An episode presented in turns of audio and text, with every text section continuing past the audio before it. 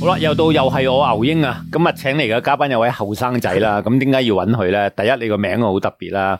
我哋阿希 Sir 高景希 Hello，嚇 hello，咁啊，要介紹你個原因就係因為而家就嚟夏天啦，系嚇咁啊，大家都多咗機會去游水啦。咁啊，我哋卓毅啊，游泳會長啊希 hello， Sir，系 hello，喂，你個名啊好誒，三個都係發音嚟喎，高景希系咁啊應該好易好易發音，好易記得，好易記 得啊，罰你又易，揾你又易喎。所以大家都直接嗌我全朵。系啦，咁我哋阿希 Sir 啦，喂，係啦咁啊揾你上嚟咧，就最重要就係話最近啦，見到你有啲 post 咧，或者有啲信息咧，你除咗係經營一個游泳會之外咧，你仲有搞一啲團練喎，叫路游團係嘛？係冇錯。路係好嬲噶喎，其實其實個路我哋唔係用好嬲 嘅，我哋係個怒火係令到訓練上有個衝勁嘅。係都係路噶啦，係不啦過係嗰個叫路火，係啦係啦係啦，就唔係嬲人嗰個係啦，冇錯啦，大家都會覺得我哋好惡嘅，但係其實就唔係咯。诶，今日見到唔係啦，見 識過路游團教練啦。係啦啊，喂，咁啊，揾你上嚟最重點係咩咧？我見你最近咧都出好多唔同嘅 post 咧，嗯就真係诶、呃我哋環繞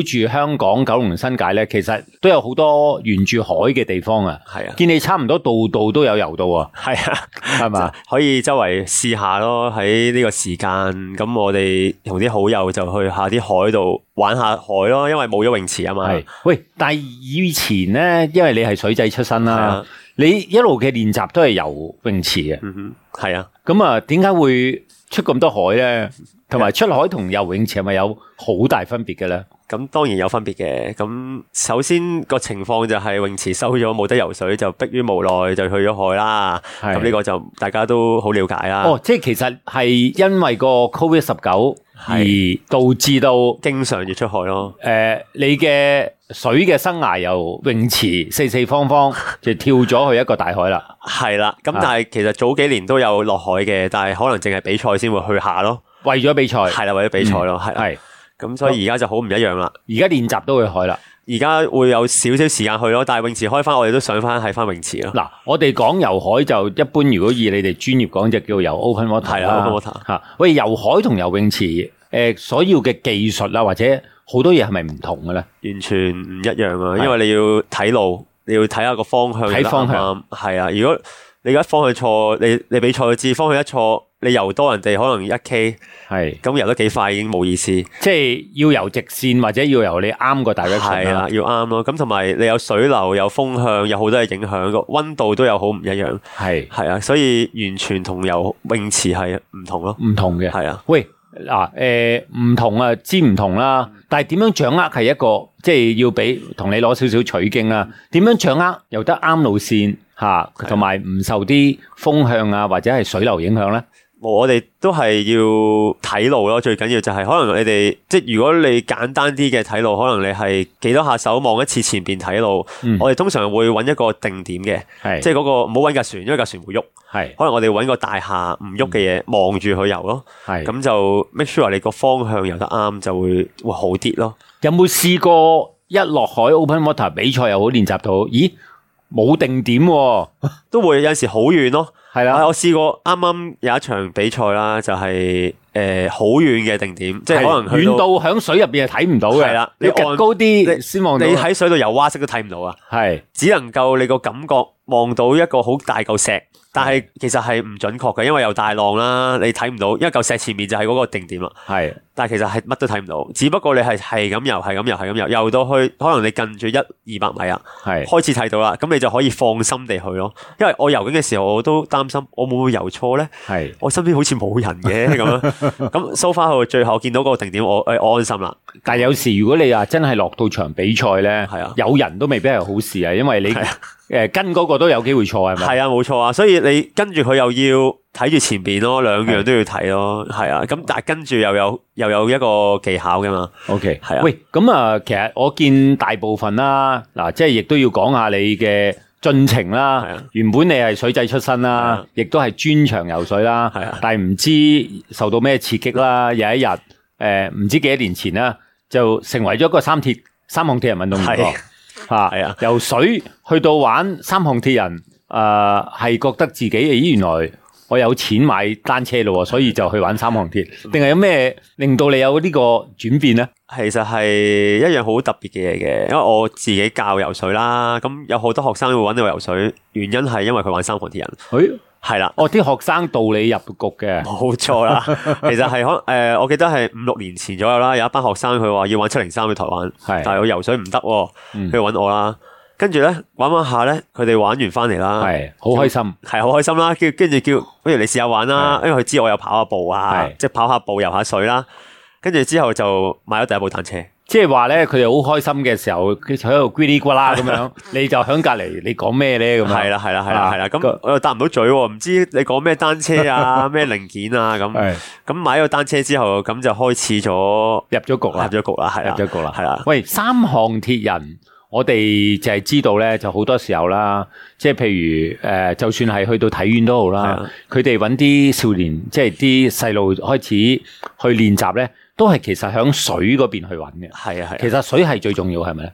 我自己都覺得係嘅，因為誒、呃就尤其是喺體院入邊去玩緊奧運距離啦，係因為佢哋咧勾車啊嘛，係你游水甩咗，你勾唔到車，你都唔會贏到個比賽，都幾肯定。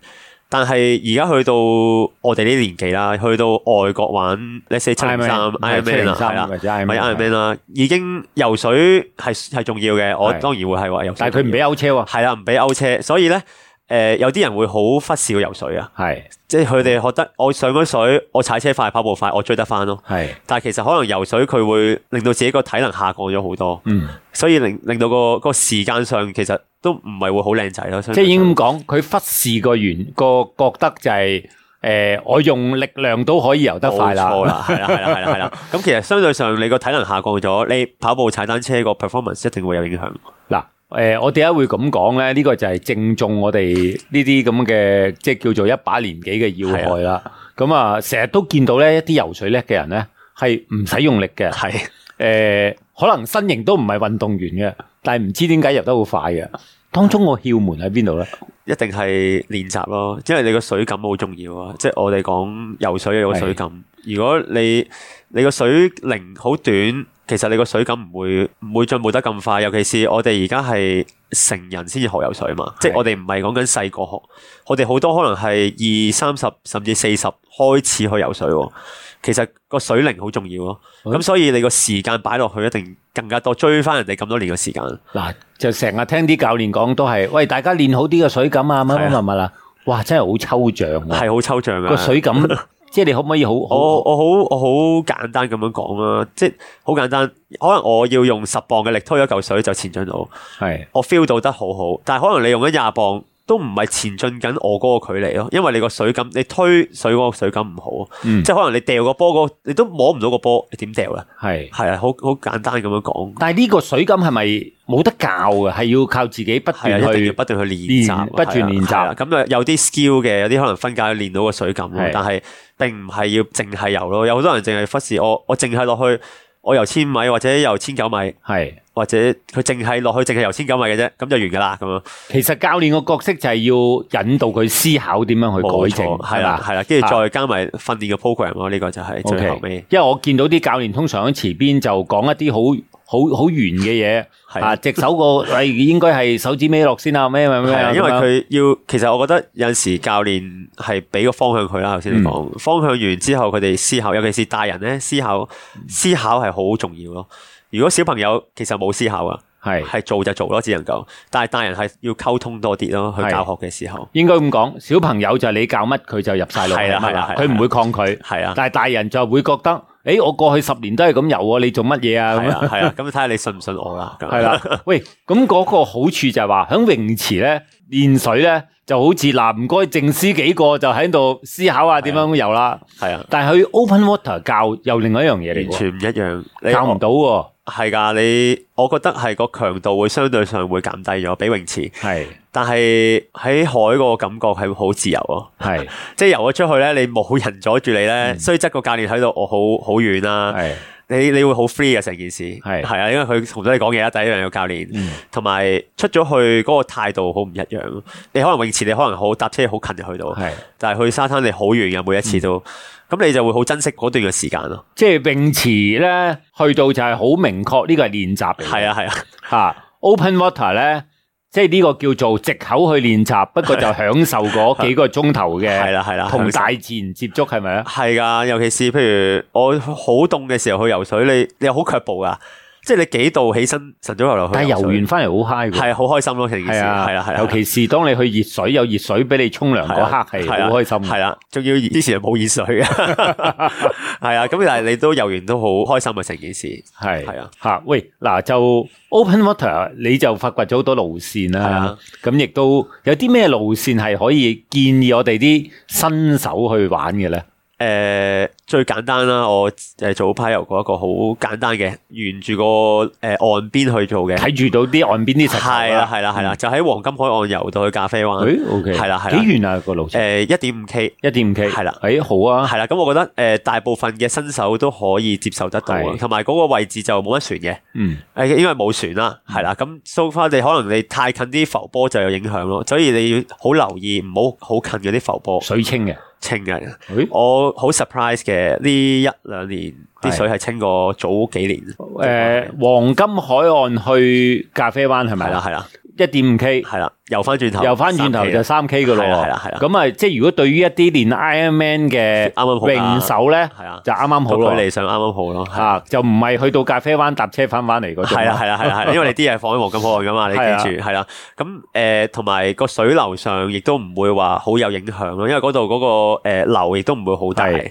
感覺上嗰度我哋好多時候踩單車或者平時見到，會經過都好似好靚诶、嘅。哇诶、誒都靜嘅係喎。啊，都靜㗎，係啊，係所以間唔中啲流咯，但係唔係去到出邊你去港島嗰啲流咁係樣，好唔一樣啊！诶，港島就另外一個世界啦，係係啦嘛？係啦係啦嚇我聽你講有诶有一個比賽係唔知赤柱去到邊度係嘛？赤柱游深水灣係啱啊深水灣啱誒有個十五 K 嘅比賽遊海嘅，咁就喺赤柱兜個圈上翻嗯去深水灣。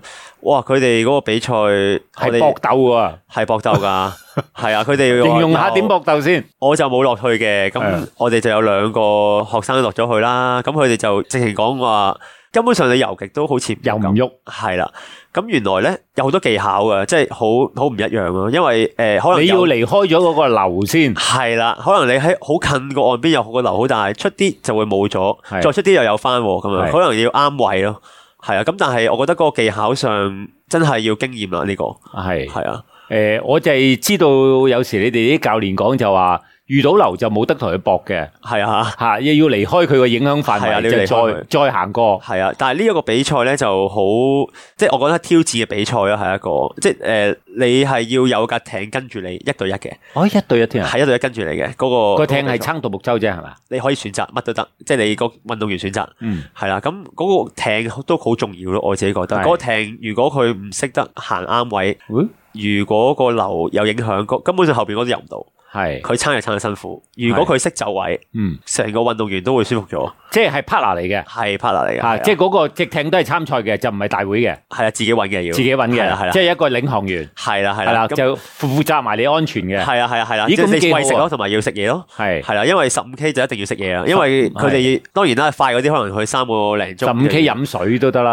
啊唔得㗎，佢哋可能由 average 五個鐘啦，有啲人甚至游到六個鐘，係飲水一定唔夠。 OK，係啊，但係佢哋要即係佢哋要真係 open water 喂食啦，啊喺船度兑支嘢俾佢哋食咯。係，係啊，咦？不過好玩喎，真係好好玩啊！好我玩啊睇佢哋，即係雖然我就未有咁嘅衝動嘅，即係我見到佢哋真係好熱血嘅。你具備咁嘅能力，不過冇咁嘅衝動，係啊，未有呢 個衝動啊，因為即係佢哋佢哋游嘅時候，我覺得我會死啊！佢哋咁講係喎，我會死嘅喺度咁樣，即係佢游得好辛苦啦，即係冇晒力啦個膊頭，即係係搏鬥緊，我會死嘅啊佢問 一句，因為我我又未呢、個未有呢個衝勁，但係我睇到佢哋啲相啊、啲片啊，但係如果你係真係水仔出身，好熟悉水性嘅，其實你你哋係其實會係唔會用力量去搏鬥噶嘛唔？會用力量㗎啦，但係因為你個時間長啊，佢長過一個馬拉松喎，係，係啊，所以個體能上都好重要咯，我同埋最重點係因為游水會失温啦，係啊所。以應該肚餓得快啲啦，係嘛？系啊啦，所以你一定要食嘢咯。佢哋可能 plan 咗，可能半個鐘頭到，你就要食啲乜嘢？可能嗯食 gel、飲嘢，各樣嘅嘢都會有。咁啊，個筆碟都好重要嘅，係啦，啊，嗰只艇家係啦係啦啊不過呢個艇家就係你完唔完成到诶赢唔贏到都靠佢啦，係咪？係啊係啊係啊， O 冇 K，錯。喂，咁啊，調翻轉啦，就游游海同游泳池有一個分別啦。係啊，我又想去撳翻一個六七年前你開始踏入三項鐵人呢個世界啦，吓、即係由一個純水仔啊去三項鐵人啦。咁當然，诶、你點解會入去呢？因為你教識咗好多诶、誒可能游水識識地又未必好叻嘅人去玩三項鐵人啦。係喂，都成年人啦，先去學游水或者想再游好啲，但係一游就要游一點九 K 或者三點八 K，係係咪？因為 full Ironman 就三點八 K 係啊冇。錯。當中佢哋要嘅技巧係啲咩咧？哦，佢哋技巧就係要揾錢上堂定係咩？啊呢 呢誒上堂，我覺得係必須嘅，係啦係啦，即係你如果你冇呢個你個技巧，你上堂係必須，一定要學嘢咯，我覺得係。係咁同埋要經驗咯。即係呃基本你喺泳池，你一定要游到個距離啦。之後你就去 open water 度練下啦。嗯咁再加埋 open water 嘅技巧啦，各樣嘅技巧。因為你記住 Ironman 唔係淨係得游水咯，你始終嗯你要留翻力，你仲要踩車，仲要跑步，係啊。嗯咁但係初學嘅一定要留啲力啦。即係對於我嚟講，其實游水我唔需要留力咯，我都會踩車同跑步都 OK 嘅，嗯係係啊。所以 OK 好唔一樣，嗱，我點解會咁問咧？咁啊，喺你嘅學員當中咧，有一個而家就誒移咗民去第二度啦，啊係啊係啊啊咁有一個故事，我覺得好吸引嘅。阿黃家寶啊，係係咪啊？OK，咁如果我睇佢嘅 profile 咧，佢啊好神奇啦，對腳曾經重創嘅，係咁啊，但係點不知就誒、呃、醫生都叫佢唔能夠乜乜乜乜乜㗎啦，佢啊全部唔聽話，咁啊變成咗一個馬拉松高手，係啊。佢係一個，佢而家係一個跑步教練。係啦，系啦，咁馬拉松高手啦系。啦，系跑馬拉松高手啦，咁佢都啲醫生嘅牙齒都俾佢整得晒噶啦，成地都係㗎啦系啦係啦係啦，即係佢對個訓練咧，佢好着重個訓練嘅，佢佢唔會 hea 咗佢個訓練，認真嘅好認真，即係就算佢游水係佢最渣係嘅，即係佢。佢簡單啲講，佢本身佢係好怕水、好驚水，落水唔得嘅。我就係想問你呢樣嘢，啊因為佢講過自己係好畏懼水嘅，係啊你點引導到佢征服到呢樣嘢？即係要一步一步喺第一樣嘢一定要企到嘅泳池度，嚇慢佢慢去唔嚇佢 噶啦。其實你去到咁嘅年紀，成年人啦，有翻咁上下閲歷，你嚇唔到佢噶啦。係係啊，因為佢都已經嚇嚇過啦嘛。咁其實你一定要一步一步。你要由浮個感覺開始教佢咯，嗯因為你浮個感覺唔好，你到到游嘅感覺都唔會好啊。即係喺佢克服咗浮啦，佢唔驚啦，咁就慢慢一步一步咁教佢。咁嗱，歷歷史嚟啊！我想問翻，由佢夠膽自己個膝頭哥掂落水度，係到游到一個五十米，你用咗幾多時間引導佢完成到呢樣嘢？我諗啊，我都唔敢答你，我都答諗唔到幾耐啦啊諗唔到系。喂，咁佢個毅力都好強喎，佢即係毅力嗱，你都諗唔到幾耐嘅時候，即係用咗好長時間啦。係啊係啊係啊，嚇、但係當游到第一個五十米咧，其實就已經係打開咗道門啦。係啊，跟住之後慢慢去上咯。當然佢當中有一定有嘅挫折啦，因為好似唔進步啦，一定會有啊。我覺得個個，尤其是佢去到呢個年紀，佢要擺更多嘅時間落去追翻以前嘅時間。係係啊，咁佢跟住中間繼續改變佢嘅訓練啦，後尾佢就慢慢去海啦。嗯，一開始咧，最記得有一次同佢海嘅比賽，係佢一落水跳落水，上翻嚟。想上翻嚟啊！系，佢好驚，我又見好多細路都係咁嘅。系啊，但系佢系一个叔叔咯， 系啦，佢落咗去，佢又蛙式喎，佢又唞唔到氣喎，嗯跟住我喺上面睇住佢，啊，游唔游到咧？佢我都擔心嗰一下，嗯，咁跟住佢同自己講，落得嚟應該要要游到啦。其實喺訓練上一定游到噶啦，系但係佢喺嗰一刻落咗水就驚，體能同技術上都唔係一個問題嘅。係啦係啦係啦係啦，到最後當然佢完成到個比賽啦，佢係當然好開心啦，即係一上到嚟你見到佢嗰個喜悅，你形容唔到噶，啊係啊，你睇翻啲相佢真係好開心。呢個係 overcome 自己個恐懼。係，啊，呢個 over 自己恐懼係第一次游海嘅比賽啊， OK 佢叫做咁啊呢一個都好好嘅體會嚟嘅。係啊因為點解咧？呢種情況咧，我哋好多時候喺一啲三項鐵人賽也好啦，诶或者 even 係純 open water 嘅賽啊咧，有啲細路咧，佢嘅練習一路都係喺泳池嘅。係啊係嘅啊第一次落海係啊係咧啊，其實跳二十個落去有兩三個上翻嚟嘅。係啊，呢個係你常見嘅現象啊啦。呢個係啦始終我覺得你游海嘅比賽，你一定要落海度練嘅。你冇咁多時間啦，但係我覺得你比賽前一兩個星期點都要落去試下。係。係啊，尤其小朋友你更加要 regular 啦。我自己覺得佢不過細路仔我 over 誒，即係叫做克服呢樣嘢咧，係易啲嘅係咪啊？一定係嘅，係一定係嘅。咁咁佢哋由細，佢哋可能唔識咁驚噶嘛。嗯，係啊，慢慢去上，跟其實佢哋好多去游得好叻，佢落到海，佢驚都係頭嗰下驚嘅啫，好快就會過咗去嘅。咁嗯 OK 之後佢哋就游出去翻翻嚟噶啦。嗱，咁啊，等於好似你一樣啦，即係由诶、呃雖然你好貪玩啦，即係你由純水仔，咁啊，亦都而家係變咗一個